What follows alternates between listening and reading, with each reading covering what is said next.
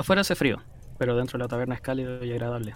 Estás trata- tratando de entrar en calor cuando te das cuenta de que el enano y el oso tienen una tercera silla en su mesa. Antes de que puedas preguntarte el por qué, una radiante y hermosa humana entra en el cuadro de tu vista. Se sienta con ellos y dice: Cabros, tengo caleta de dudas. Por favor, ayuda. Excelente. Bueno, bienvenidos a otro capítulo de Crítico por Percepción. Yo soy Timoso Yo soy el enano. y permíteme. Eso, se presentó sola, excelente. Ah, muy bien. Me gusta, me gusta, está bien. Hay, hay iniciativa. Me ganó la iniciativa. ha ganado la iniciativa. Debería entender. Referencia al rol. Ah, qué bonito. Bueno, como se imaginarán, en el capítulo de hoy, ya un poco para culminar la esta seguidilla de capítulos hablando sobre lo que debería o no saber un novato o cómo orientar un poco a la gente en el fondo, que es la idea, orientarlos conceptualmente. Tenemos a alguien que le interesó el tema del que hablábamos y aparte de eso, viene de un podcast amigo que es de Frankenson, un podcast donde hablan de muchas ñoñerías y cosas geeks. Son un montón de chicos simpaticones. sí. Como, Tienes caleta de dudas. Sí, tengo bastantes dudas. Porque no sé nada. Excelente. Es un buen inicio, no saber nada, pero que algo te interese es una buena forma de empezar. Y para eso estamos. Así que pregunte, debes tener alguna que sea como la más grande. La verdad es que me siento muy confundida entre juegos. Porque todos tienen diferentes cosas. Eh, me imagino que deben parecerse en una base. Pero ¿cómo lo hacen, por ejemplo, para saberse todas las reglas, para jugar diferentes juegos de rol y, y lograr que se lleve a cabo, básicamente? Bueno, yo no sé de reglas, no me sé ninguna regla de nada, siempre invento todo en el aire. Ah, ya. Sí, sí, sí, el, el oso sabe más, o sea, el oso, el enano sabe más de reglas. Sí, a ver. eh, está buena la pregunta, pero nunca me la había planteado. Qué bueno que estés aquí, me gusta. Eh, pasa lo siguiente. Por ejemplo, volviendo de nuevo a los juegos como icónicos de- del escenario chilensis, está Calabozo y Dragones y Vampiro la Máscara. Y la llama Y la Cthulhu de, siempre. Es como de Chuculut. la criada. Esos son como los básicos que se juegan acá. Son como los más populares, no sé si los más básicos. Son los más populares Sí, porque- en, el, en el círculo. No cacho mucho de, de Dungeons and Dragons, pero creo que tiene como muchas versiones o cosas así. Varias ediciones, sí, pero tiene que ser las mismas que Vampiro. Eh, ¿Y cuánto tiene vampiro? Eh, a ver, está Vampiro primera, obviamente, segunda, segunda revisada, eh, luego viene 20 aniversario. Antes de 20 aniversario sacaron Requiem, que es como cuarta, como de, de cuarta. Todo, el- na- todo el mundo lo niega. y, y luego sacaron ahora quinta, en, jun- en conjunto pero con quinta edición de de D&D, de Calabozos Eso me hace tener otra pregunta. Ajá. Porque tienes harta- tiene hartas ediciones, ¿cierto? Sí. Pero tú juegas una edición en específico o las reglas se van como sobreescribiendo. Excelente pregunta. Sí, Las ediciones son autocontenidas, por decirlo así. Cuando hablamos de vampiro, por ejemplo, de vampiro tercera eh, o segunda, son usualmente no hay tantas diferencias en el núcleo del juego, pero mm, las reglas sí pueden cambiar un poco. Entonces lo que hacemos la mayoría es que tú juegas una edición completa. Por ejemplo, de hecho, la- con la mayoría de los grupos cuando te vas a juntar a, a- te vas a juntar a jugar, dices, ya sabes que vamos a jugar vampiro tercera y se juega como con las reglas de tercera edición, con todo lo que tiene que ver con tercera edición, independiente del juego, porque hay muchos juegos que tienen más de una edición, como habrás notado. Claro. Independiente del juego, hay juegos que incluso cambian algunos aspectos del lore, meten historia, meten más en la metatrama, que es como esta, tú cuando juegas rol creas tu propia historia, pero hay como una trama de fondo que Claro, una va trama avanzando. principal. Ya, O sea, ¿Y esa no- se mantiene así como la base en cada edición o, o puede llegar a ser un juego casi diferente? En general se mantiene, pero hay ediciones que cambian mucho las bases tanto que puede sentirse como otro juego. Y usualmente cuando pasa eso, como que a la gente no le gusta mucho, o sea, las veces que ha ocurrido no ha gustado mucho. Hay juegos que son un buen ejemplo de eso, pero en general no. Por ejemplo, como decía recién aquí el enano, entre Vampiro Requiem y Dungeons and Dragons cuarta edición, le gustó a poquísima gente. Obviamente hay gente que debe gustarle, porque en todo hay gente errónea, o sea, gente errada, pero gente totalmente equivocada. pero, pero son juegos casi distintos. O sea, Requiem básicamente es otro otro juego de vampiro, no es como Vampiro la Mascarada. Y con D&D eh, cuarta edición cambió tanto el mecanismo de juego que también se siente como otro juego.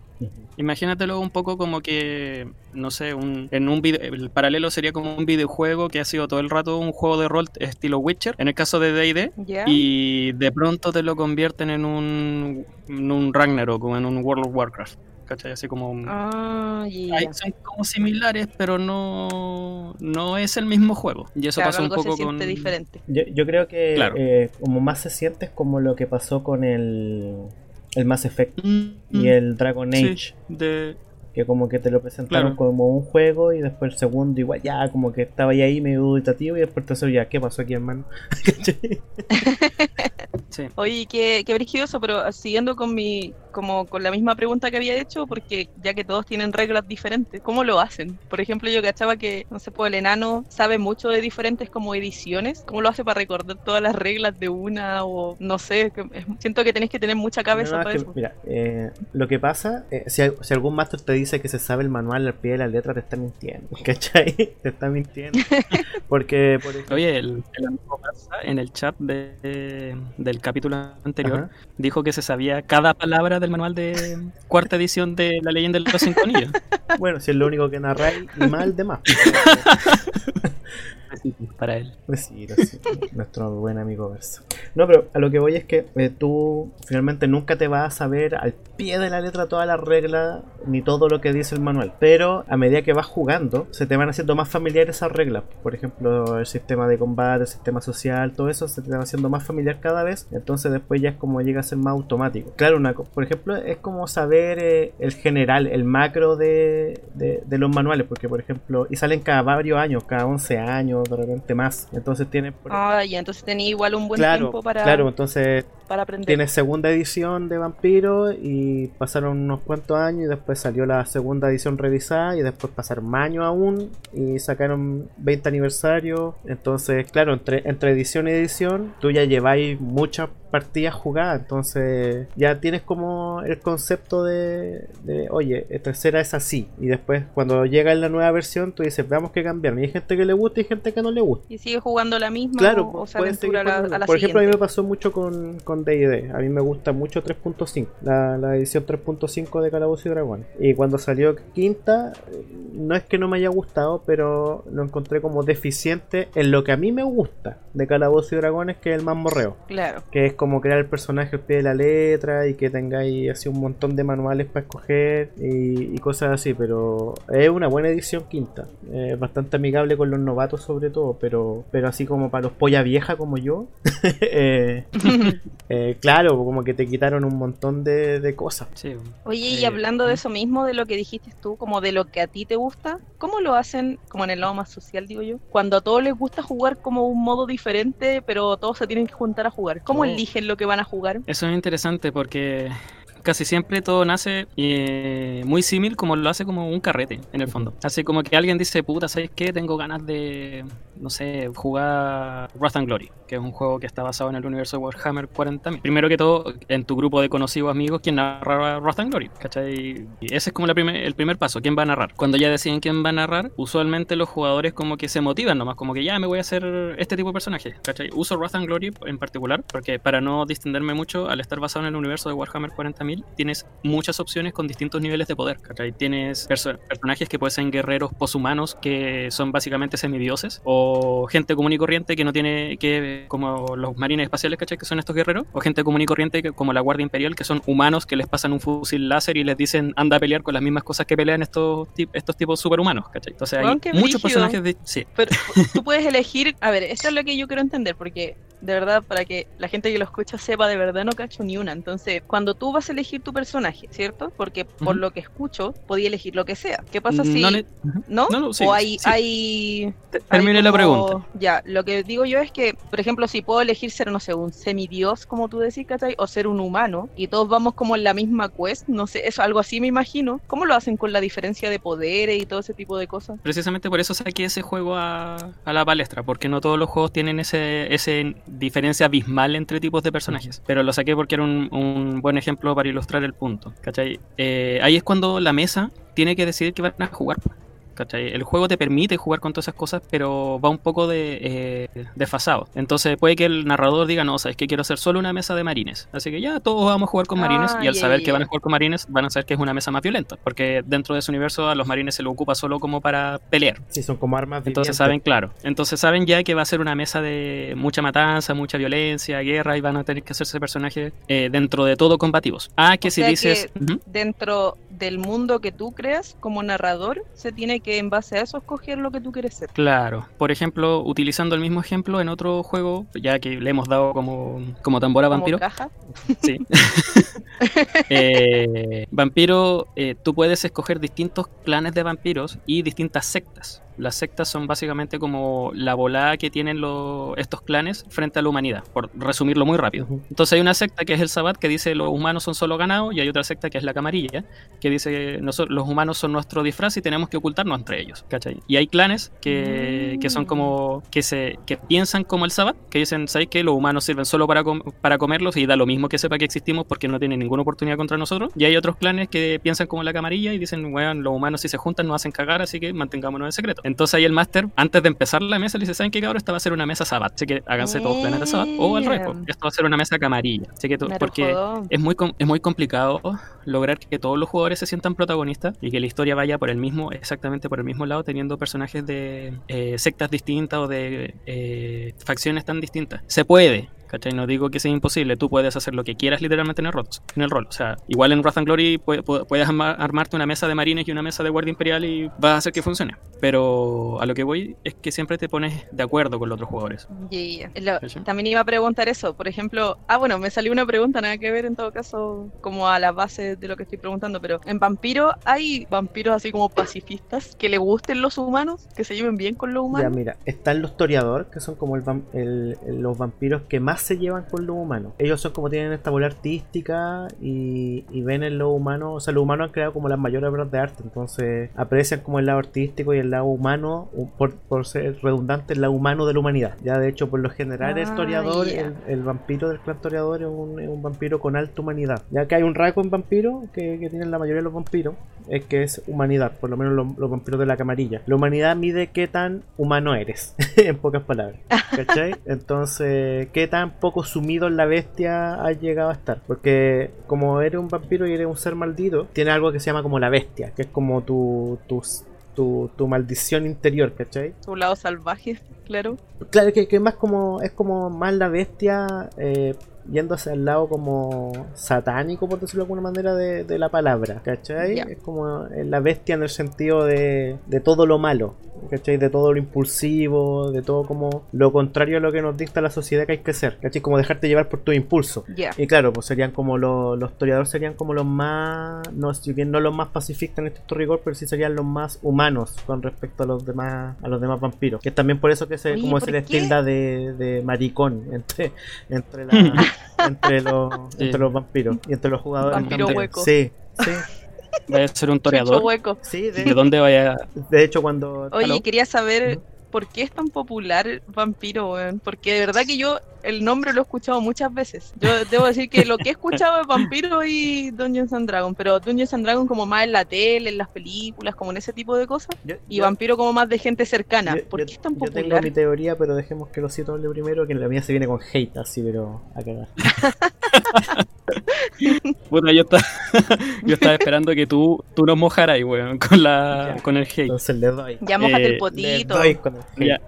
tu potito de nano. Ya. Pasa que Vampiro eh, es un juego que muchos másteres en la época de los 90, 2000 empezaron a narrar. Y ahí se volvió muy popular. Y el sistema es muy simple, ya es muy simple. Básicamente tú lo único que tienes que hacer es sumar tu, tu atributo más tu habilidad y esas son la cantidad de dados no tiene ninguna ciencia. No tenéis que, tenéis que saber sumar y sería. Ya, y es más difícil en otros juegos. Sí, sí, en D&D tiene un poquito más de complicación. Igual es sumar, pero... Sí, sí, no. Es ligeramente más complicado. Tienes que recordar alguna. Sobre todo en el combate. Sí. Es como un poquito más táctico, entonces. Claro, eh, Cagué, Como no que puedes sumar. cagar. entonces...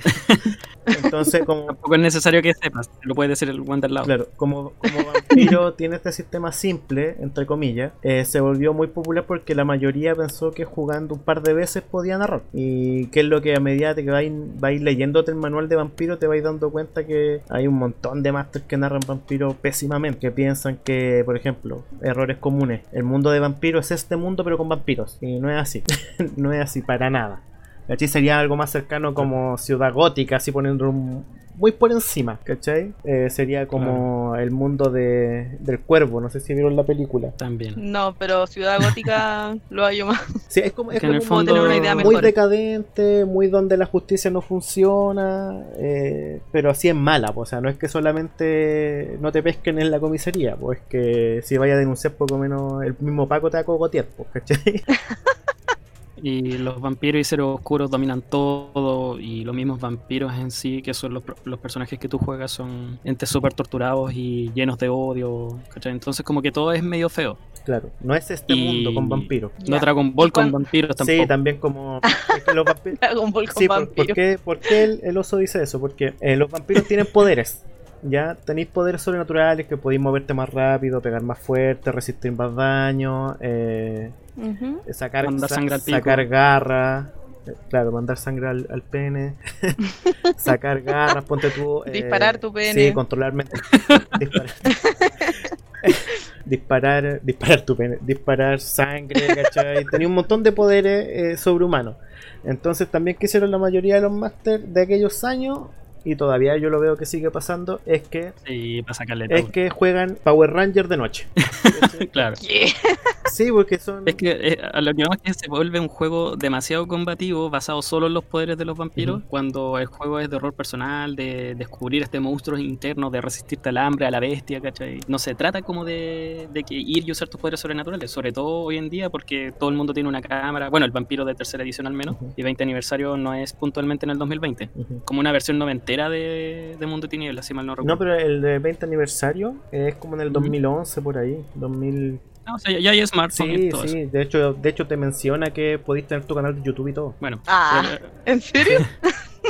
Pero el, punto el punto es que el juego es más narrativo y de horror, ¿cachai? No, no es como de ir y usar tus poderes vampíricos para pelear con todo el mundo. Claro. Se puede hacer, ¿y eso- pero muchos lo enfocan a eso y no es tan así. Lo de los poderes también, porque claro, me imagino que ya, por ejemplo, vampiros son solo vampiros, diferentes tipos de vampiros. Claro. Y obviamente tú cuando empiezas el juego tienes que elegir uno, ¿por cierto? Un tipo de vampiro. Entonces Claro, me un- imagino un- que un las clan. Un clan. ya un clan, claro, y en base a tu clan, la- el tipo de vampiro que eres, es los poderes que vas a tener, pues, ¿verdad? Claro. No puedes tú llegar a inventarlos. No, no, tú no inventas tus poderes. Están la, los vampiros tienen unos poderes que se llaman disciplinas. Entonces, cada, cada clan de vampiros tiene tres disciplinas. Ya, por ejemplo, dándote ejemplos rápidos. Los Brulla tienen potencia, que es pegar más fuerte, celeridad, que es moverte más rápido, y presencia, que es verte más atractivo, o conseguir cosas así por medio del carisma. Claro, por el, claro.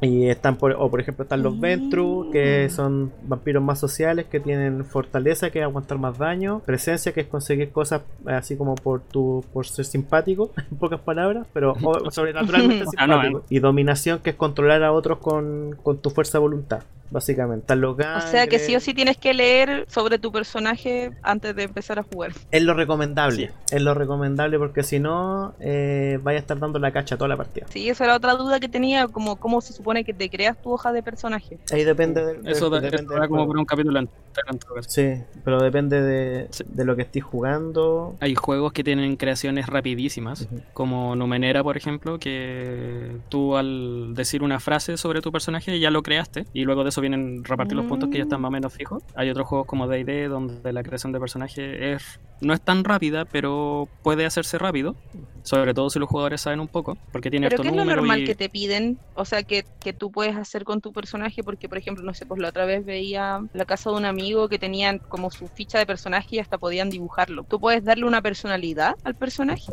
Puedes... De todo. Depende mucho del juego. O sea, to- todo este mundo depende, pero en general sí. O sea, por ejemplo, siguiendo con D&D, que bueno, son los ejemplos como más cercanos a la mayoría y más fáciles. D&D en general se trata de aventureros. Tú te creas un aventurero. Y tu aventurero, al menos en quinta edición, tiene tres aspectos.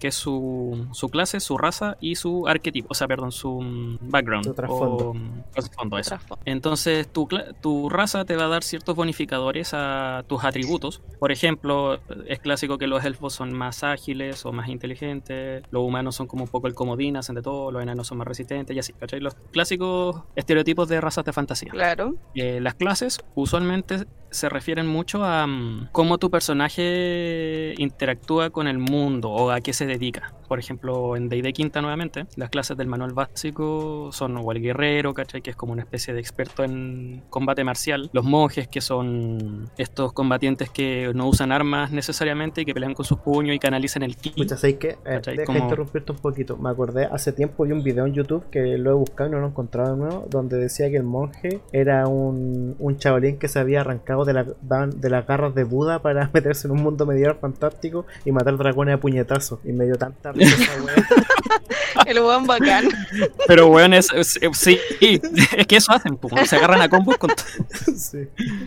Continúa. Y así, bueno, a lo que voy con esto, eh, no voy a describir cada clase, pero entienden la idea, ¿cachai? Los paladines son guerreros santos, o sea, sagrados, eh, y así. Y tienes tu, tu trasfondo, que en el fondo es lo que hacías antes de ser un aventurero.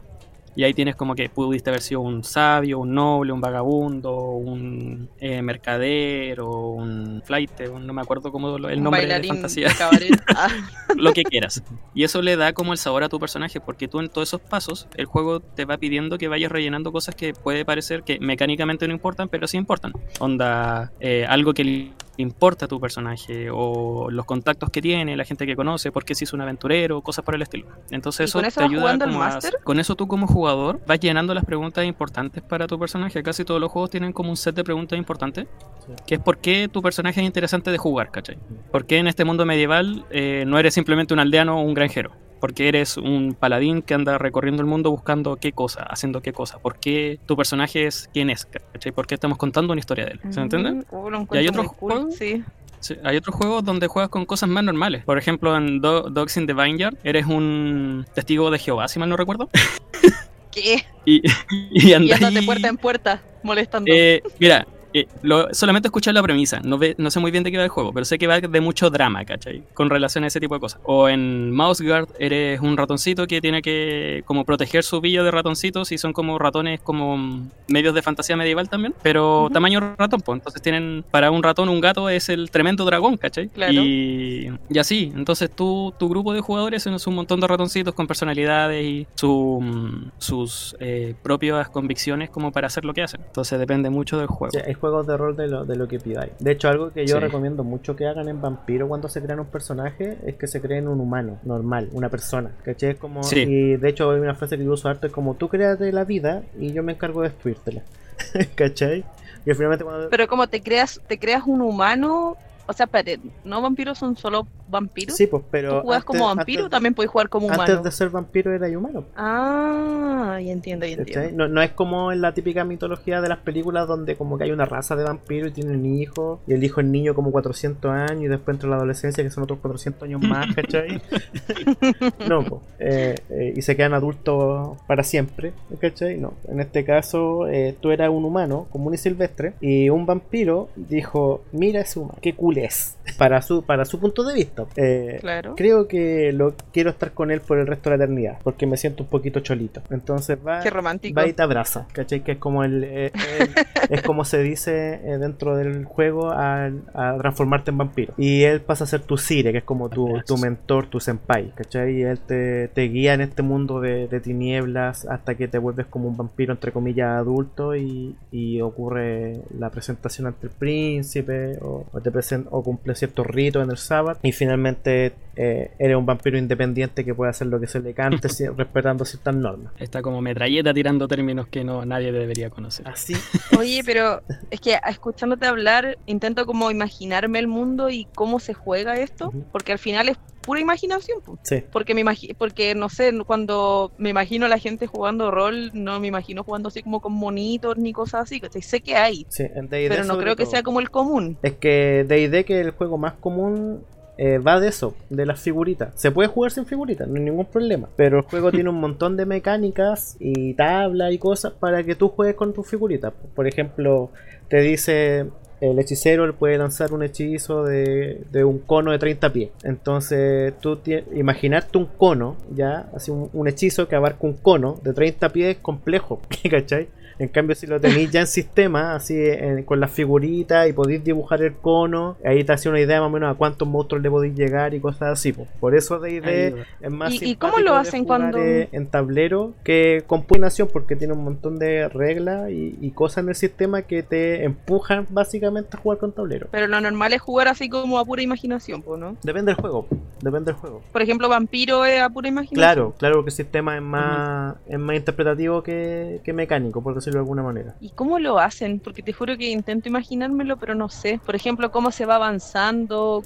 cómo, o sea, cómo avanza la historia, ¿cachai? Cómo los personajes interactúan, no sé, como que no me lo puedo imaginar. Eh, mira, podríamos hacer un Mm, pequeño mm. roleplay aquí a- y Mira. ahora.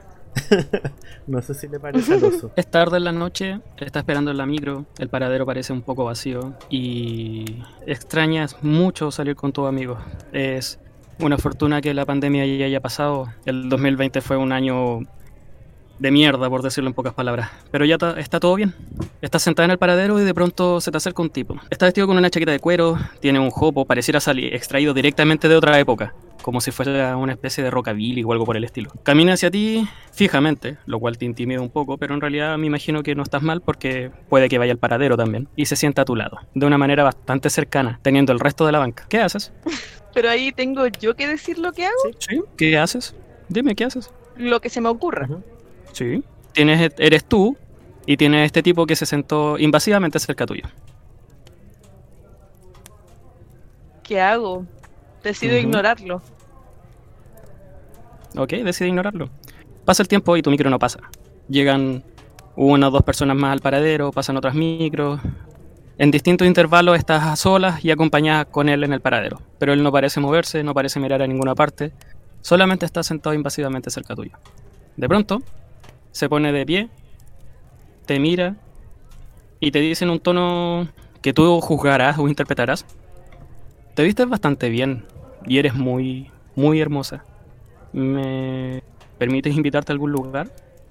No sé, podríamos ir y tomarnos algo. Piensa que estamos en Chile 2021 y habla de esa forma. Tengo que interactuar de nuevo, ¿cierto? Obvio.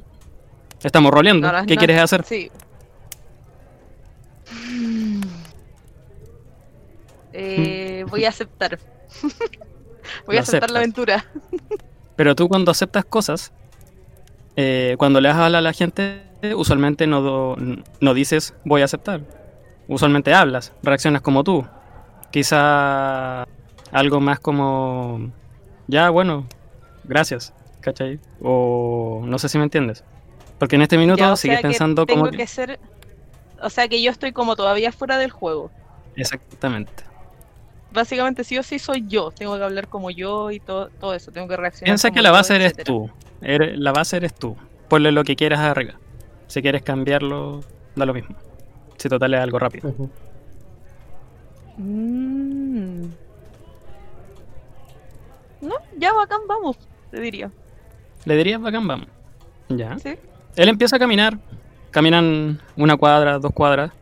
Y ves que tiene un auto estacionado.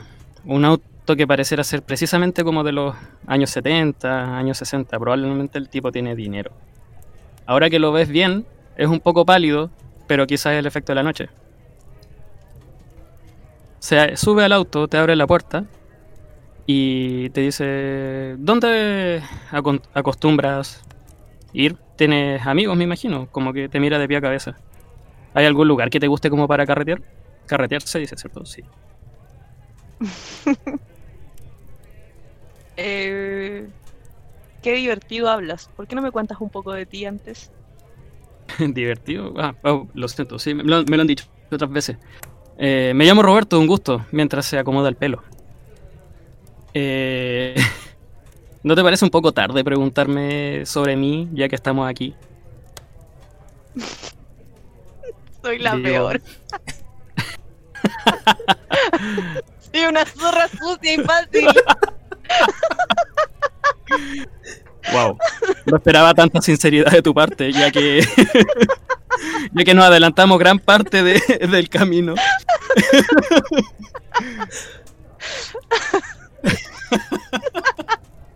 El mejor rol que he hecho en mi vida. Estás llevando esto Bueno, para otro pero-. Voy entendiendo. No, pero voy entendiendo cómo se hace. Ya lo entiendo, porque, porque me imaginé todo. A eso, a eso nos referimos, ¿cachai? Eh, por ejemplo, ah, siguiendo usando este, este mismo cuadro como ejemplo, yo estaba pensando en que el tipo era, ya que estamos hablando de vampiro, precisamente un vampiro, ¿cachai? Un vampiro antiguo, usualmente le pasa a los vampiros que les cuesta ir al, al- Modernizándose. a la par Exacto, les cuesta mucho ir mo- modernizándose, entonces muchos se quedan atrapados en sus épocas. Sí, piensa que es lo mismo que le pasa a, lo- a la, a la gente mayor, que empiezan a encontrar así como, oh, malditos jóvenes, ¿cachai? No entiendo por qué son así. Claro. Pero imagínate, tenés 300 años, pues entonces te da mucho más fuerte, pues. Claro. Y al mismo tiempo, no sé si te diste cuenta, como que de inmediato, con unas pocas descripciones y, y hablando dentro del personaje, eh, el máster puede ir metiéndote en la acción, po, ¿cachai? Obviamente, mi- si empiezas a hacer esto más seguido durante más tiempo o tuviésemos una partida de, no sé, tres horas, cuatro horas, eventualmente va a ir agarrando el training y vaya a estar todo el rato hablando dentro de personajes, que es como... Y como entre medio como del juego y todo, o sea, porque claro, te- yo tenía que estar como dentro del papel, pero Ujú. te podéis salir del papel, reírte, huevear y todo eso. Obvio, obvio, sí. Sí. Hay, hay máster que no les parece, pero son máster que están mal y hay que pegarles. Sí, porque al final En- tiene que ser divertido, me imagino. Exacto. Sí.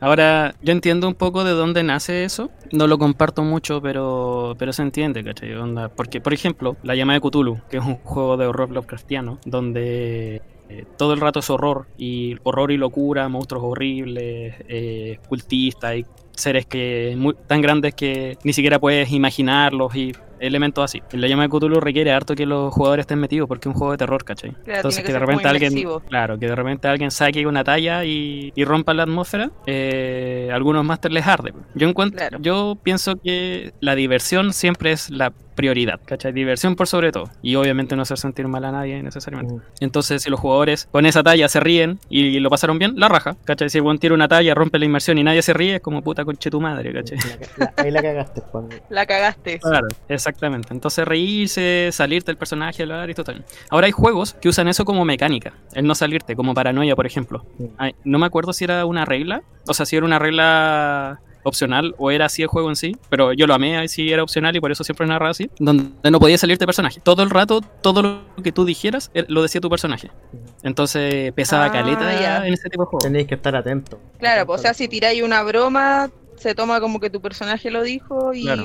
se hace parte como de la historia. Y en Paranoia eh, calza, no rompe la inmersión tanto, porque el juego va de que tú eres. eh, el mundo está dominado por un- una com- supercomputadora que en Chile todos les decimos el ordenador porque lo- eh, se leyó en español el manual, entonces en vez de decirle computador le dicen ordenador. El, el ordenador. Sí. Sí. De hecho, cuando me, me leí el manual en inglés y caché que le decían de computer, fue como, chucha, o, o sea, sí, pues tiene caleta de sentido, Sí, si po, leído ordenador es en- como del año del pico, así. Los españoles lo siguen usando el término, po, ordenador. Sí.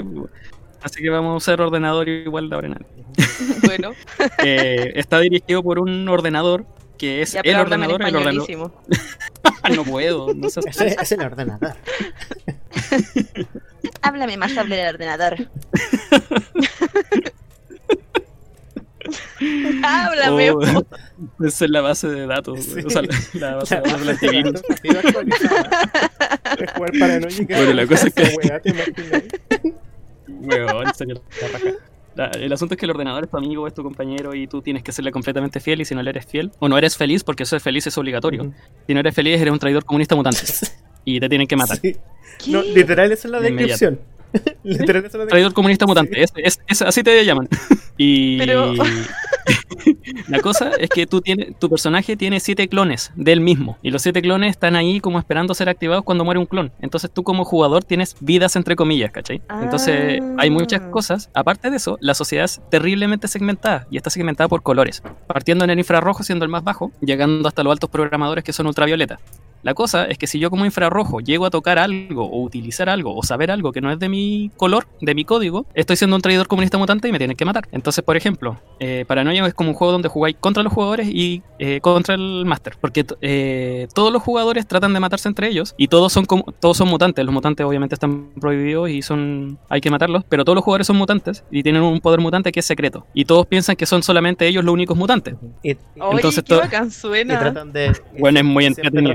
Culpar a otro para ganarte la venia del ordenador. Claro, la cosa es que el ordenador está loco, entonces como que te ordena hacer weás, te mandan misiones inverosímiles, te mandan a hacer weas que son obviamente un suicidio. Entonces tú siempre tenés que estar feliz, ¿cachai? Porque para empezar tenés que estar atentísimo todo el rato. Por ejemplo, un, eh, ejemplo de manual es que eh, los, eh, los jugadores no conocen el exterior. No saben cómo son los árboles, el pasto, nada, ¿cachai? Entonces en el manual en una parte te dice como que te describe que el máster les dice y las puertas del complejo se abren y ven a lo lejos como solamente el color azul se extiende por el techo, que el techo parece ser infinito. A sus pies hay cientos de peque- pequeñas puntillas blandas, verdes, que se extienden por hectáreas y hectáreas. Y frente a ustedes ven una especie de constructo con un que es como una especie de, de pilar rugoso que termina en más segmentos rugosos con una, una clase de cubierta verdosa sobre él. Y un jugador dice, ¿un árbol? ¿Cómo sabe usted lo que es un árbol?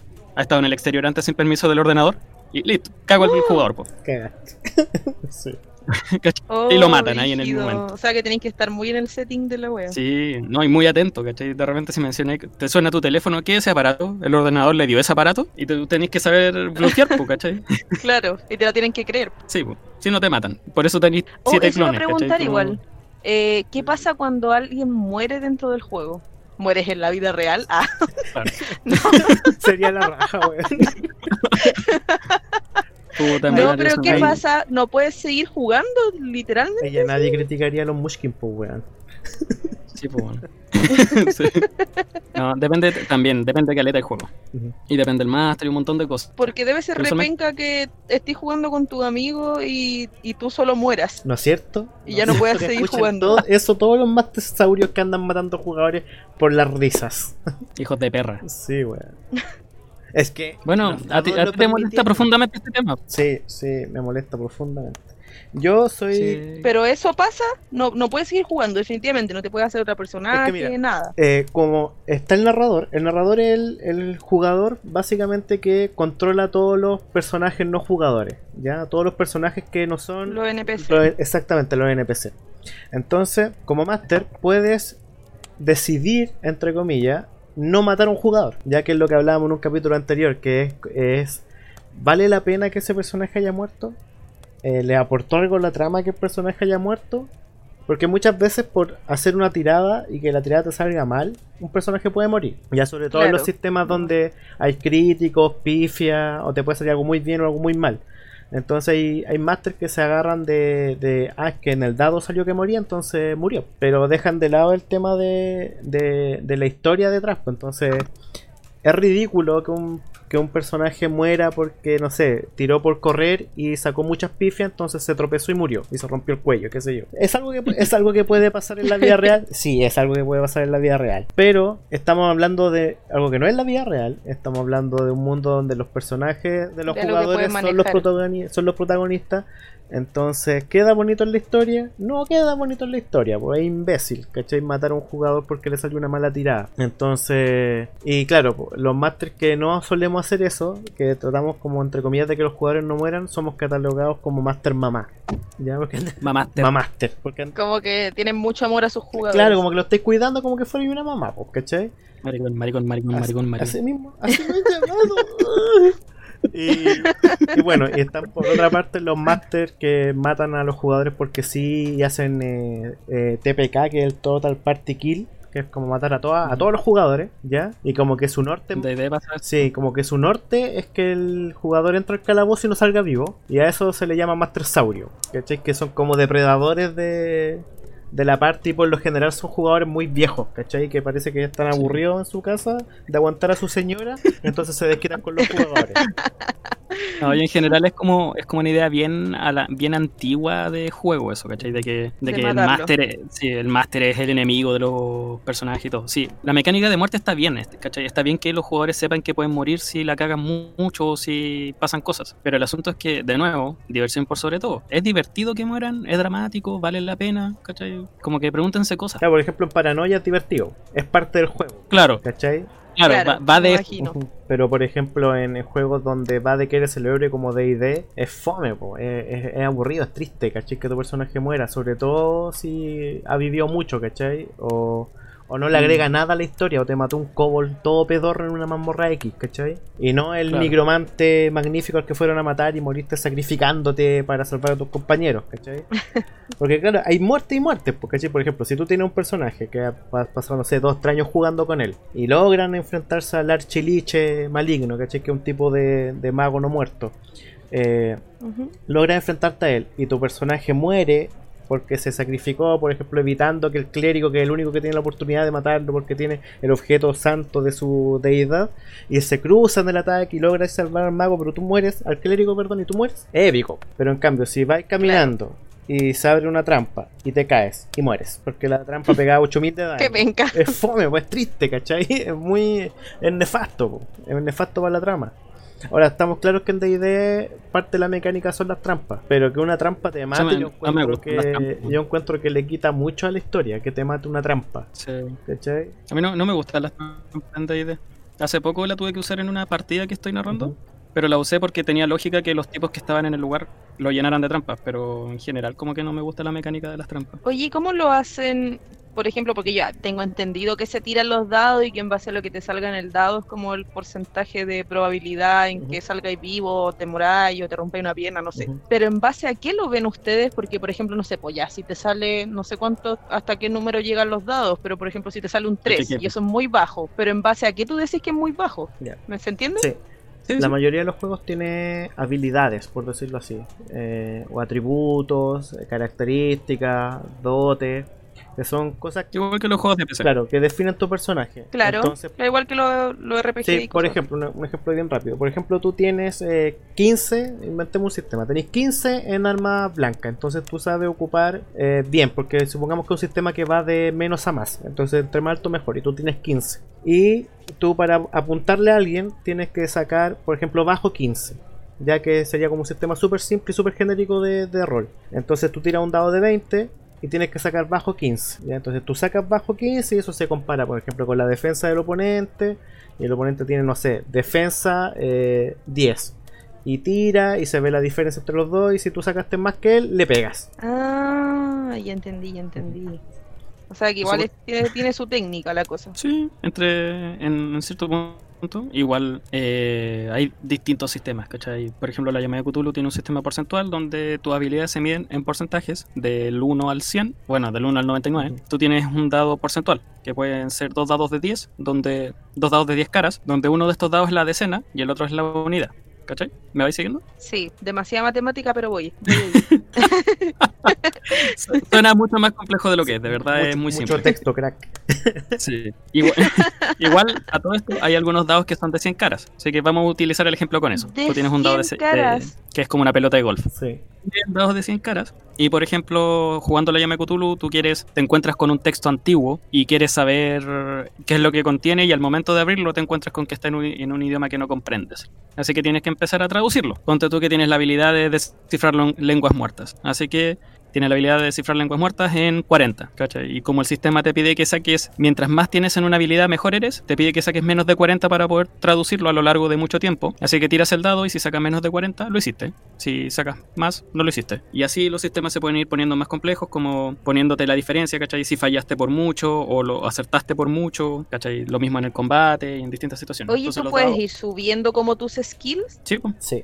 Ahora, No Porque, en por ejemplo, Por ejemplo, tú dijiste que tenía ahí, no sé, la, la habilidad en 40, ¿cachai? ¿Cómo vas tú subiendo esa habilidad a, mo- a manera que vais jugando? Sí, depende del juego, pero casi todos te dan alguna forma de puntos de experiencia. Pónganle el nombre que le pongan, casi siempre es eso, puntos de experiencia, que tú los puedes gastar en subir atributos, subir habilidades, ganar habilidades y así. Eh, en algunos juegos, y dependiendo de la onda del juego, eso es más o menos caro. Juegos donde juegas solamente con humanos normales, usualmente subir puntos te, es más caro, porque tus habilidades hacen diferencia. Hay otros juegos donde juegas con seres más sobrenaturales, donde no es tan más caro y así. Pero todo depende del sistema. Pero sí, la mayoría se puede. Sobre todo en los juegos que son como combativos como de D&D. ¿Y cuánto puede Eh, llegar a, a llegar a durar, así como una partida, voy a decirle yo partida, porque en verdad no sé cómo se Sí, llaman, Partida, mesa. eh, como una normal, ¿cachai? Puta, usualmente Depende de creo los que... jugadores y del Sí. tiempo que disponga cada uno y cosas así. Pero ronda. ¿Cuánto tu, tu mesa idónea, enano? ¿En? Mira, en mi juventud, en mi juventud. Uh, no, no, no hablemos de la juventud porque nos vamos a la mierda en las en horas. Tu juventud sí. enana. Me acuerdo que, mira, yo una vez jugué, eran tres días y dos noches seguidas. Sí, clásico. Oh, ¿Cachai? Nos juntamos fin de semana y no paramos de rolear en todo el día, parábamos para comer y de repente mientras comíamos seguíamos jugando. Entonces, claro, pues ya- escaleta. Sí, o y ahora que Y estoy más viejo, yo con, yo cuatro horas estoy listo. y ya me dio tuto y me voy a acostar. Eso iba a preguntar porque igual me imagino que duran harto como las sesiones y, y- y siendo adultos eh, tienen más responsabilidades, Claro, cuen- cuentas con menos tiempo. Por eso igual quería preguntar. Igual he cachado que se puede parar y seguir ot- otro día y cosas por el estilo. claro, pues entonces por lo general, por ejemplo, eh, se llegan a esos acuerdos antes. Entonces tú, por ejemplo, puedes decir, ya, Charlie, nos vamos a juntar mañana a jugar. ¿Puedes mañana? Y tú dices, sí, sí puedo mañana. Entonces, ya, perfecto, vamos a jugar ponte de, de las 4 de la tarde a las 8 de la noche. Y todos están de acuerdo, entonces finalmente se juega de 4 a 8 y se deja ese tiempo establecido. Obviamente, si por ejemplo la partida está muy emocionante justo a las 8 de la noche, se puede jugar un poquito más, ¿cachai? Si no, no es como que, ah, no es que era hasta las 8, así que lo cortamos aquí de imprevisto, en medio del turno un jugador, ¿cachai? Hasta la próxima. Claro, pero se deja establecido un horario, entonces se decide jugar hasta cierta hora, o si un jugador, por ejemplo, tiene X problemas y dice, no, saca el cabrón, me tengo que ir, podemos jugarlo hasta aquí, claro, no hay ningún problema, si por eso es un juego social, pues, es un juego que se, que se juega entre personas, Claro. pues, entonces tú puedes, no es como los juegos online, que si te saliste cagaste, ¿cachai? Así, no, no puedo grabar, ¿cachai? Entonces tú llegas finalmente y son de cierta hora hasta cierta hora y se llega al acuerdo con el resto de los jugadores y también ponen eh, se ponen de acuerdo para los días que van a jugar, cada cuánto van a jugar, qué tan larga quieren que sea la historia, porque también se puede llegar a ese acuerdo, por ejemplo, no queremos que, eh, que sea un one shot, por ejemplo, un one shot de una partida de una pura sesión, Me imagino. ¿cachai? O queremos que sea una de estas partidas infinitas que se, podéis llevar años jugándola, ¿cachai? Claro. Tenemos un West. Uy, eso iba a preguntar también, si hay partidas así como de años, ¿cómo, Sí. cómo llevan esas partidas? ¿Cómo las recuerdan todo lo que han hecho? ¿Cómo se llevan durante tanto ¿sabéis que- tiempo? Si la gente va muriendo. Re- recordarlo no es tan difícil porque eh, lo viviste. Aunque suene como ridículo para una persona que Como una nunca experiencia. rol, Sí. sí, eh, tú lo viviste, entonces eh, no, nos pasa de repente con el oso que, oye, ¿te acordáis de tal vez que, no sé, eh, nos enfrentamos a- al dragón no sé cuánto y tal? Oh, sí, fue bacán porque... Y yo, y, y uno empieza a hablar en, en- Sí. en primera persona. Entonces, y- Es clásico cuando y a mí me cortaron un brazo y la weá, y claro, cuando leí esa weá en la calle, la gente es como, ¿qué? ¿Qué? Pero si brazo ahí, en la micro. Claro, De hecho, cu- cuando habláis de roleros o hablan de su experiencia, es típico. Siempre es yo. Sí. Yo hice o algo así. claro. A lo más el personaje de tal persona hizo tal cosa, pero casi siempre cuando se refieren a lo que hicieron ellos, es como yo hice tal cosa. y tal. Ujú. Porque si te Oye. gusta la partida y es memorable, te queda grabada así, brígido. Claro. Oye, y un- otra cosa que también me estaba imaginando, porque he cachado que hay como malos masters. Me imagino que también debe pasar, no sé, que a veces tengan favoritismo con algún con algún Uf. personaje en específico, cosas por el estilo. Ah, bueno, ya veo que sí. Temazo. Sí.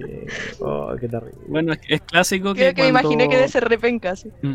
Es clásico que cuando tienes algún tipo de interés sexual o estás teniendo algún tipo de recompensa sexual con alguien, involuntariamente Te vuelves un su sim, personaje gana más cosas. Claro, Sí, está, un sim del rol. está el típico, Sí. la polola del máster. síndrome polola de Master, Sí. clásico. Oh, no puedo creerlo, weón.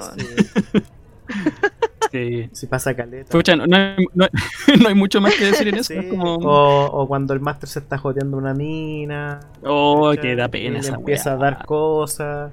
Y la mina es inmortal. Y uno lo nota. Sí, lamentablemente pasa harto de parte de los hombres, porque Because baboso. pucha, los Sí, Sí. y Bueno, no, es, es lo mismo que en los juegos online, pues cuando una mina le escucha, le Ujú. escuchan la voz de mina a la- al personaje X y le empiezan a dropear todo el oro que tienen para ganarse ¿cachai? Es lo mismo. Finalmente hay conductas que se repiten en todos los medios y el rol no es la excepción. Puta que paja, weón. Sí. Sí. Yo, por ejemplo, de hecho, hay eh, muchas mujeres roleras que han tenido experiencias re brígidamente malas con eso. Sí, yo por ejemplo trato de ser muy imparcial. De hecho, eh, yo siempre he dicho que conmigo el problema de Master no corre. ¿Cachai? Es como. De hecho, de repente me. Cuatro años tirándomelo para que me dijera esa weá después. Para que vea. Sí, pues que no. pues, no porque te esté pisando, viejo. Yo voy a tratar al resto distinto. Pues es injusto. Pero esa weá se cuentan antes. No, pues yo quería recibir mi premio. pues. Quería ver hasta dónde eras capaz de llegar. Por ese suculento más uno. por, ese- por ese su- por esas suculentas 10 monedas de oro. Pero claro, pa- pasa harto el, el tema de que hay favoritismo. O el peor de los favoritismos cuando el máster pone a su jugador, a su personaje en la mesa. Que también lo hablamos en, la- en el, en el podcast. Ah, los. Master, ¿el. Master también juega? O sea, tú estás jugando siempre, Sí. pero. No, no, es que Hay- yo pensé que el Master como que solo narraba, no, no, no, no era un O sea, es que personaje como jugable. a- a eso me refiero con que estás jugando siempre. Si tú eres parte de la mesa y todo, y es, y es la raja. Pero hay máster que tienen la necesidad, sobre todo en Vampiro, Sí, con. Puta que está malo de. Está lleno de malos ejemplos ese juego, culiado. tan Weón, la bueno. cagó como que siento que quiero jugarlo, pero a la vez No, no. es que el juego es muy bueno. El juego es muy bueno. Si, si el Master se leyó la regla y la entendió, es muy bueno, ¿cachai? Pero el problema es que me- nos hemos dado cuenta con el oso, porque ya no es una opinión solamente personal, que nadie leído el manual, weón. ¿Cachai? sí, ático. Pero su- suena, suena ridículo y mucho, capaz que nos caiga el hate por esto. Pero, weón, nadie se ha leído el manual. ¿Cachai? Cada vez que eh, eh, te, te narra alguien y veis cómo se empiezan a sacar weas del orto, y es como, pero eso, ¿dónde está? Mira, yo soy bien purista, ¿cachai? Yo entiendo que hay gente que no, pero yo soy bien purista con las reglas y con el lore y cosas así. El lore me lo paso un poco más por el forro, ¿cachai? Que, por ejemplo, me, invento cosas, ¿cachai? Por el bien de la ciudad, sobre todo porque la mayoría de los juegos de rol eh, con temática contemporánea no incluyen a Chile o a Santiago. Entonces te da más libertad para inventarte tu propio Santiago dentro de este mundo, ¿ya? Ah. Entonces, claro, me lo paso un poquito más por, las pelotas. Pero el sistema dice ciertas cosas y en Vampiro pasa que los masters de repente dicen, no, es que no existe tal regla y después tú, tú te leíste el manual hace poco y si está, pues viejo, ¿cachai? O dicen que X cosa funciona así y en las reglas dice otra cosa y yo no le veo lo malo que tú queréis cambiar reglas, ¿cachai? Pero eh, avísalo, que también lo hemos hablado en un podcast anterior, avísalo, ¿cachai? Si tú vayas a cambiar una regla, di viejo, yo voy a cambiar esta regla porque X razón. O simplemente porque se me canta, ¿cachai? Pero avísalo. Oye, ¿y ¿no será porque el juego es como antiguo y antes era más difícil encontrar los manuales y cosas así? La gente inventaba weá. Porque, por ejemplo, a mí me pasó, no sé, pues cuando llegaron las cartas Yu-Gi-Oh! Eh, yo aprendí a jugar, me enseñó un amigo, ¿cachai? Y como que muchos años después, caché que nunca se jugó así. Como que todos sabíamos jugarlo de una manera diferente, weón. Puta, Ándate. puta, pu- Muteada, ahora mismo. Eh, puede ser, puede ser, ¿ah? No lo había pensado de esa manera. Qué, qué bueno tener un Sí, sí, tiene caleta de sentido. Sí, tiene caleta de sentido, pero están mal. Sobre todo hoy en día en 2020. ¿Cachai? Claro, o sea, hoy en día, claro, podríais leerte la weá, por último, así en internet, Claro. pero No, y por último avísalo, claro. ¿Saben qué? Me gustó caleta el concepto de este juego, pero no me he leído la regla. claro. me voy a inventar ¿Juguemos? todo. Sí, Claro. es que Bueno, si no tiene nada no, de no hay malo. problema. Por ejemplo, el oso muchas veces me ha dicho, ¿sabes que el sistema es así? Pero X motivo. Y dice X cosa con el sistema. Y yo que soy bien purista me quedo tranquilo porque el weón me avisó, ¿cachai? Es como, ya, estamos de acuerdo, ¿cachai? No hay problema. Gracias por avisarme. X cosas, X cosas pueden ser weas como desde medio paja leerlo completo hasta no me acuerdo de la regla. Claro. Pero Claro, pero avísalo, ¿cachai? No empecé a Claro. pegarte el chamullo de que pasarte un vampiro. No, es que en la edición anterior era así. Porque después llega un weón como yo, se pone a revisar la edición anterior y no era así. Y no era así. Y le saco una captura de pantalla y te la mando al WhatsApp y te digo, mentiroso culiao. no es, no es que eso haya pasado. No es que eso haya pasado. Claro. Yo sé que muchos más te van a odiar, pero así soy, pues, weón. ¿cachai? Hago ese tipo de weá. Es que está bien que te odien por algo que es cierto. Sí, está bien que me doy por una weá que es verdad. ¿cachai? Eso hago yo, Sí. ¿cachai? Me, cuando, a mí me gusta el- me gusta me gusta que la- las reglas queden claras de, de entradita, ¿cachai? Y si tú no dices que va a cambiar algo, yo asumo que va a ser tal cual como sale en el manual, ¿cachai? Claro. Porque yo soy de los jugadores que hace la tarea, entonces yo me leo lo que hace mi. Eh, Leo lo que hace mi clan, raza, clase, etcétera. eh, me aprendo el sistema de lo que me compete. Entonces, si me cambiáis las reglas del juego es como incómodo. Para mí, por lo menos, ¿cachai? Entonces, si me avisáis que Claro. voy a cambiar X cosa, yo perfecto, pues dale. Es como que es como que jugué al ajedrez y de repente el weón te mueve el caballo así en línea recta. Y es como, hermano, no se mueve así, ¿cachai? Aunque en el pack del año pasado dijeron que ahora el caballo podía. Claro, ¿cachai? O sea, viejo. ¿cachai?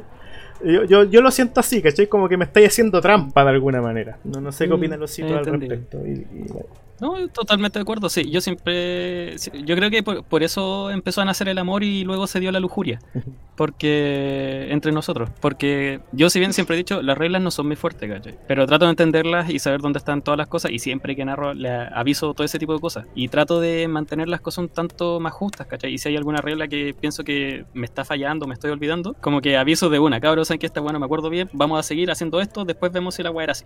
Y cosas así. De hecho, lo la- los que han La conmigo- información lo es todo.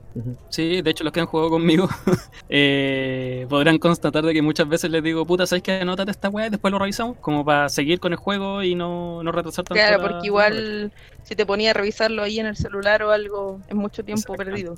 De hecho, que tú digas eso, que tú sin haber jugado nunca digas eso, nos deja evidencia de que ese tipo de cosas son weas de sentido común, Sí. no es de experiencia. Ponerte a ver el manual en mitad de la partida es tonto. Sí, ¿cachai? Una wea de sentido común. sí, bueno. Para todos los que escuchan, tontos. Sí.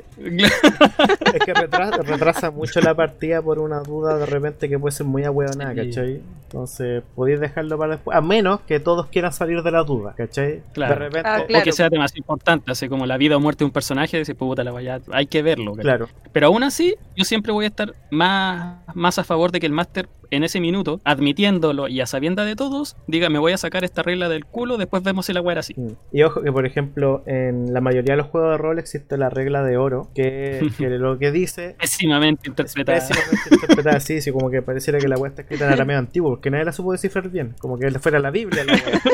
¿Cachai? Dice. ¿Cuál es? Pues quiero La regla de saber. oro dice que si hay una regla que te incomode, que no te guste, que algo tenéis contra esa regla, ¿cachai? O que le quita diversión a tu tipo de partida, eh, tú puedes Ya. no usarla o cambiarla. Eso dice. Ah, o sea que es como. eh, bueno, básicamente es para la diversión de todos claro, los jugadores. Claro, que es lo que hemos hablado siempre en todos los capítulos, ¿cachai? Tú que haces tú, El mundo. tú haz lo que quieras siempre y cuando sea poner en pos de la diversión, ¿cachai? Pero ¿qué pasa cuando, cuando tú de repente, no sé, lo que me ha pasado a mí cuando discuto estos temas así más puristas de del, del sistema de las reglas, que es como, ah, pero la regla de oro, y es como, viejo, la regla de oro no es como sácate las reglas del culo o no te leí el manual, ¿cachai? La regla de oro, porque hay muchos que dicen, ah, es que yo ocupo la regla de oro, y es como que, eh, es como la excusa de decir como, ah, es que yo hago las weas que quiero y si quiero no me leo el manual, po, porque la regla de oro. ¿Cachai? Entonces no te compré el de manual. po, O sea que está mal usada. Sí, sí, en general está mal usada. Pero bueno. Eh, yo tenía una duda, Charlie, porque Dime. en capítulo anterior también hablamos sobre que hay muchos juegos que debe- deberían tener un, un juego de rol. Nos sorprendía y el que, el que más nombramos fue el de Hunter X. ¿cachai? Cazador X. Eso me llevó a pensar en el anime. Y que en tú, en- y en que tú eres una cochina otaku. Pero me baño. me baño. No, no, sé, consta. no sé, no me No, consta. no. No me consta. Siempre huelo bien. No sé. Estamos en cuarentena, no podemos verificarlo, así que va a oler. Yo también, yo también. Siempre me baño y huelo bien, ¿viste? Así de fácil es. Sí, porque todos sabemos que no es así. Todos sabemos. No es que cierto, Claro. eres un oso. Eres un oso sucio. ¿Viste? Así de fácilmente. Bueno, el punto es que eh, ¿a ti alguna vez te ha llamado la atención jugar algún juego como de anime? ¿O como que te has preguntado cómo sería rolear en un mundo de, de algún anime en particular o algo así? Lo, pero todo el tema del De anime porque cacho que te gusta o mucho. tal vez eh, decir, Sí. o tal vez te planteas así, oh, yo hubiese hecho tal cosa en vez de tal cosa en, en tal anime, por ejemplo. En tal anime. Mira, de hecho, cuando ustedes hablaron de, de Hunter X, eh, yo pensé así como, oh, debe ser muy bacán, como que intenté imaginármelo, porque normalmente los, los juegos de rol que, que se me vienen a la mente, como te digo, que son los que conozco nomás, así como Vampiro y Dungeons and Dragons, siempre tienen como, no sé, vampiros, eh, weas medievales, como que ese tipo de cosas me imagino. Nunca me había imaginado que podía haber uno de anime. Entonces cuando dijeron lo de Cazador X, quedé como, ¡ah, yo quiero! Fue como, ah, Bacán. De hecho está Ojos Grandes se llama. Sí, ojo grande. ¿Tienen Ojos Grandes? Sí. Que ese está basado en D20, que D20 es el sistema que Usa y que usa, claro. Y en Ojos Grandes tú puedes crearte según yo la verdad no lo he jugado y leí la premisa del juego hace mucho rato, así que me puedo estar equivocando aquí en algo. Por lo que tengo entendido puedes crearte personajes de estilo anime y pueden narrarte aventuras de estilo anime o jugar en algún anime en particular. Claro. Entonces, ahí de entradita ya tenéis como para cualquier anime, ¿cachai? O está Mecton. Z, ¿cachai? Por ejemplo, a ti que te gusta mucho Gundam. O al menos eh, está Mecton Z, donde es un juego de mechas eh, basado en como animes. Tiene su propio lore y tiene un montón de mundo- mundos distintos usando el sistema de Mecton, pero es está pensado como en Gundam, ¿cachai? Como Qué como que bacán. to- saco este tema como intencionalmente porque en el fondo nuestra intención con el enano siempre desde el principio es como cabro el rol el rol es la raja motívense ¿cachai? yo si tuviese más horas en el día abriría más mesas para gente desconocida para que se meta pero Es que hay mucha gente nun- allá afuera que lo está es- haciendo Es que como te decía, me imagino que es como los libros, así como que hay un libro para cada persona. sí Entonces, sí yo no sabía que podía haber un rol de anime, Sí, ¿cachai? hecho, Entonces, como que cuando escuché esa wea fue como de verdad quiero jugarlo, quiero cachar Ujú. cómo se juega, Ah. quiero saber, ¿cachai? Anima también es de anime. Ah, ah, de veras, pues Anime. pero tiene su propio mundo, pero es un juego hecho estilo anime, donde, bueno, de hecho, si puede, es- lo- los fanáticos del anime, si pueden, busquen arte de anime y van a ver que es una wea muy bichollo, terriblemente violenta y en un mundo como medio al fantástico anime. Sí, de- Ahora sí el sistema es como la real corneta, pero el lore del juego es bastante Puta, interesante. sabéis que yo debo admitir que cuando veo el sistema y veo toda esa tabla igual, como que me excita un poco, weón. Te, te pasan Sí, cosas, sí, me weón. imagino. Pero es malo, Sí, weón, no, un sistema no, donde sí, tenéis que sí, usar calculadores es malo. Es pésimo, es pésimo, sí. sí. Te, eh, exige más neuronas de las que uno tiene. Pero, Sí. pero, pero cuando yo soy- o- puede que yo sea muy tonto para él. No, es que aparte el juego no está, no está equilibrado. No está equilibrado. Le pasa, lo, le pasa lo que le pasa a muchos juegos donde meten magia. Están los gloriosos y todos poderosos magos y el resto mierda. ¿Cachai? Sí. Entonces. Ah, ya. Está como desnivelado. Sí, que pasa harto, pasa harto que, que tratan de equilibrarlo, pero después en cierto punto los magos se van a la mierda, Es como lo que yo les preguntaba adelante, porque cómo lo hacen cuando son todos, no sé, por raza o cosas muy diferentes y tienen que jugar en la misma partida. Claro, Igual la lo encontraba como raro. apuntan al equilibrio de, de una u otra forma, pero no todos lo alcanzan. Sí, no todos lo logran. Eh, eh, es que es difícil, ahora- es difícil porque también pasa que eh, aparecen los Mushkin y te rompen el juego de repente con algo nada que ver. ¿Por qué Eh, hablan del Munchkin? El, ya, el Mushkin es, es un, es el término para el jugador que eh, busca el vacío legal en el manual para romper el sistema en el sentido de hacerse el personaje más aberrantemente poderoso que pueda. Ah, ah, que yo solo conozco Munchkin como el juego de mesa. Pero el juego de mesa está basado en ese viene término. de ahí. Sí. Ah. O sea, no, no sé en realidad cuál fue primero, o el término del juego de mesa, pero el juego de mesa va de, de eso, de, de de cagar mismo. tatu- como de buscar todo lo necesario hasta la, la mínima minucia como para, para poder hacerte un personaje cabrón, así como bacán y que arrasa con todo. Claro, por eso en, en Entonces, las la- portadas de Mushkin por lo general hay un weón con una motosierra, una espada, un casco medieval, ¿cachai? Así como tapizado en arma y armadura y weas raras. po. Porque busca todo para ser bacán. Claro. Entonces hay jugadores que son así, pues donde, ah, la mierda, la trama, la historia y todo, yo quiero arrasar con todo. Y quiero que todos vean lo bacán que soy Sí. y, y, y cagarle el juego a los demás. Claro, Qué molesto. sí. En general son molestos. No, ahora igual hay gente que munchkinea, pero no es como mal y todo. Pero bueno, eso es un tema que ya, ya tocamos antes. Sí. Pero Eh, eh, el término en sí me es malo, recuerda pero mucho al, al meme este, el no sé quién soy, no sé dónde estoy, solo sé que debo matar. Sí. Así que no te importa la historia. Tú, lo- tú llegaste a este Mm. mundo solamente para demostrar lo poderoso que eres. Nada más que eso.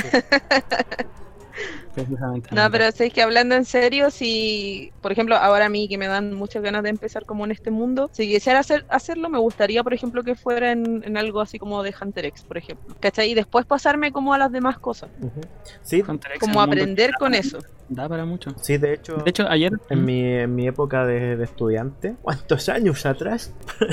Eh, me acuerdo que habían varios homemade de Cazador X, muchos, y de hecho todavía siguen sacando homemade de, de Cazador X. Y La mayoría utilizan de- el sistema de vampiros, sí, Sí. y ahí la cagan. sí, es que, es que el sistema vampiro es frágil, eh, es frágil Sí. y, y- y como que eh, con suerte soporta sus propias disciplinas, ¿cachai? Claro. Con suerte su- soporta para lo que está hecho. Entonces, cuando le agregáis cosas como el NEN, se va a la real mierda. Así es. ¿Y sabéis por qué lo encuentro cool? Porque, o sea, cool que sea de Cazador X, porque los cazadores tienen muchas habilidades diferentes, pues son diferentes entre Sí, sí. Ujú. Entonces hay muchas posibilidades. Sí, ¿Qué De hecho, sí. Eso, eh, jugar con el NEN debe ser la raja. Bueno, es la raja. Yo la igual también cuando viví en La Serena todavía jugué mucho Hunter X con un amigo, con Paolo, que espero que esté vivo. Y Pablo, si me escuchas, sí, sí, la dura, weón, hace caleta que no sabemos de él. Y jugamos mucho Hunter X y bueno, eran partidas divertidísimas y lo explotamos brígido. O sea, No, jugamos fin de- fines de semana ¿Sabéis lo completos que quiero seguidos. jugar yo, weón? Yo, yo. Su puta madre, weón. Oh, Yo sabía que lo iba a aprender. Yo sabía que lo iba a aprender con esto, weón. Se me- Juguemos yo, yo. Quiero tener mi stand. Todos queremos tener Y que sea una stand. wea muy ridícula, pero funcional. Sí, yo quiero hacer las poses, weón. Yo hago las poses y me saco fotos con tal de jugar yo-yo. Oh, la wea buena, sí. Hay que hacer eso. Pero bueno, en el fondo, para los que no están escuchando, weón, de verdad les puede pasar lo que le pasó a la chela en el sentido de que no pienses que lo- los juegos de rol son pocos. De verdad, la temática que se te ocurra van- va a salir uno. Y de, to- y de todo tipo y con mecánicas distintas. Y si dicen, no, pero es que es mucho número, hay juegos que son sin dados, ¿cachai? Hay muchos. De hecho, con Fiasco ya tenéis un gran juego que ocupa dados como muy por encimita y puedes ju- jugar literalmente la historia que quieras con Fiasco. Así que... ¿Ese era el que me, que me contaron de la computadora? ¿O... No, no, No, es es para Paranoia. ¿Cómo se llama ese? Paranoia. Paranoia. Sí, ese también me pareció súper interesante. Es que como te digo, siempre estaba como en la bola medieval en mi cabeza con, lo, con el rol. Ujú. Entonces, donde me contaron eso de paranoia y lo del anime y todo eso, como que me siento más motivada. No es que no me guste lo medieval, de hecho me encanta, pero pensé que solo estaba como esa temática, no sé por qué, en mi mente. Es que Bueno, Lo tenía muy tanto- es reducido. juego más comercializado. Claro, Sí. pues me imagino que es por eso. Y aparte todas las películas donde muestran a la gente jugando rol están jugando D&D, pues, porque viene mucho de la cultura Sí, gringa. eso es lo otro, pues. Lo que yo decía, que, que lo, que lo conozco por las películas. Claro, en Stranger Things los cabros están jugando D&D eh, en... Y, y lo que decía yo, que, que mi primera experiencia de rol era haberlo visto en el laboratorio de Dexter. Claro. En Bob Esponja también hay un capítulo donde juegan rol. Lo sienta ahora, Don Cangrejo. Oh, Sí. Es un guiño, si no es que te, no se trate todo el capítulo de eso, es un guiño, pero ah, ya. sí. Man, en The Last of Us 2 eh, hay una parte donde entra un departamento y hay una mesa como que están jugando una wea como D&D Ujú. y pasó la wea. el. Oye, también hay una de Warhammer, habían monitos de Warhammer, ¿o no? Sí, sí, o sea, le, pu- le cambiaron el nombre, pero sí era muy de Warhammer. No, de que anda que mencionen Warhammer en cualquier cosa, pues. Juego no toca la ¿Cómo? luz nunca más. Oye, ese también había escuchado por el de Warhammer porque típico que no sé cuando iba a la universidad tenía compañeros que pintaban las figuritas, Warhammer, que eran muy pequeñitas. Warhammer es un wargame, no es un juego de rol. Hay un juego de rol del, de Warhammer. Pero el Warhammer hay clásico... eh, ¿Cuál es la diferencia? Eso no, no cacho lo que dijiste. oh, aquí, viene la, la discusión eterna de que D&D D&D no es rol. es que yo no cacho, vos Ajá. tienen que explicarme cuál es la Eh, diferencia. un war, que, que, que Losito explique lo que es un Warhammer que él tiene más experiencia con ello. Ya. Eh, es un juego, po. Listo, Ah, ya, pues. vamos. Hasta aquí llegó el capítulo. Pero ¿qué diferencia tiene con, los, con el juego de rol? Porque el enano dijo que, que, que era Ya, un wargame. Los wargames son juegos eh, que us- de modelismo usualmente, o sea, que combinan, que combinan varios elementos, eh, principalmente el modelismo y el ensamblado de miniaturas, donde se rigen como por un setting y un set de reglas en particular.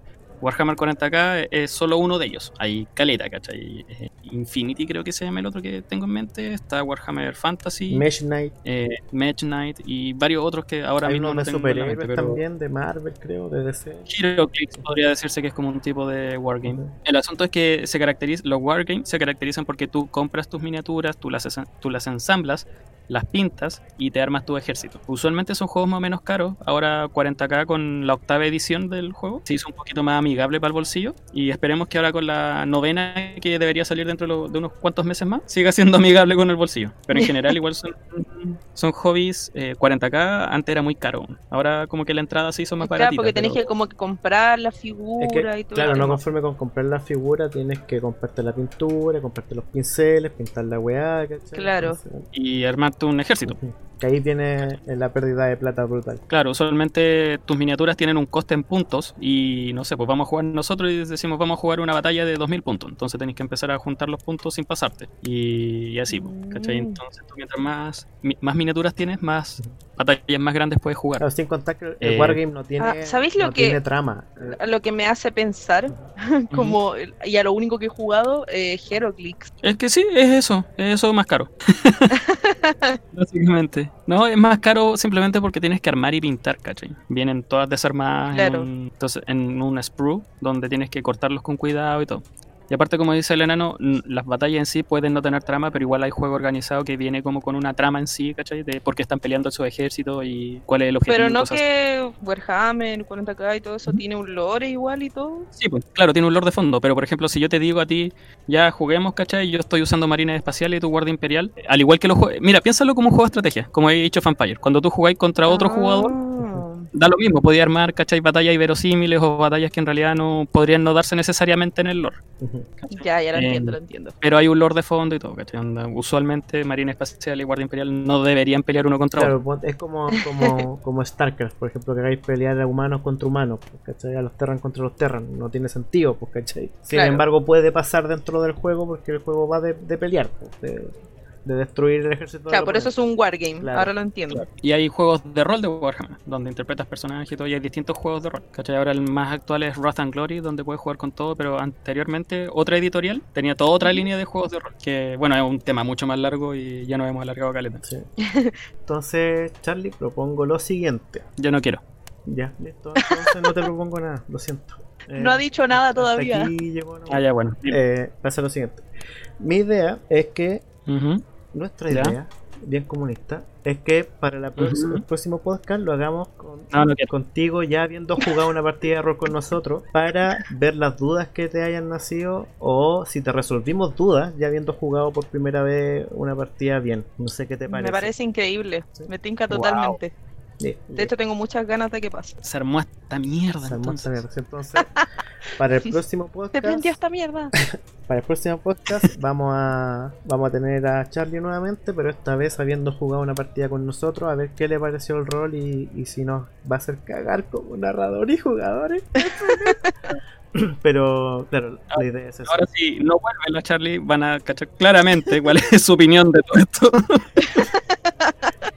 Los voy a hacer mierda en el próximo podcast. Si ven que aparece una funa, Estos hueones son terribles chantas, no sé por qué tienen un podcast de rol. Ah, así mismo.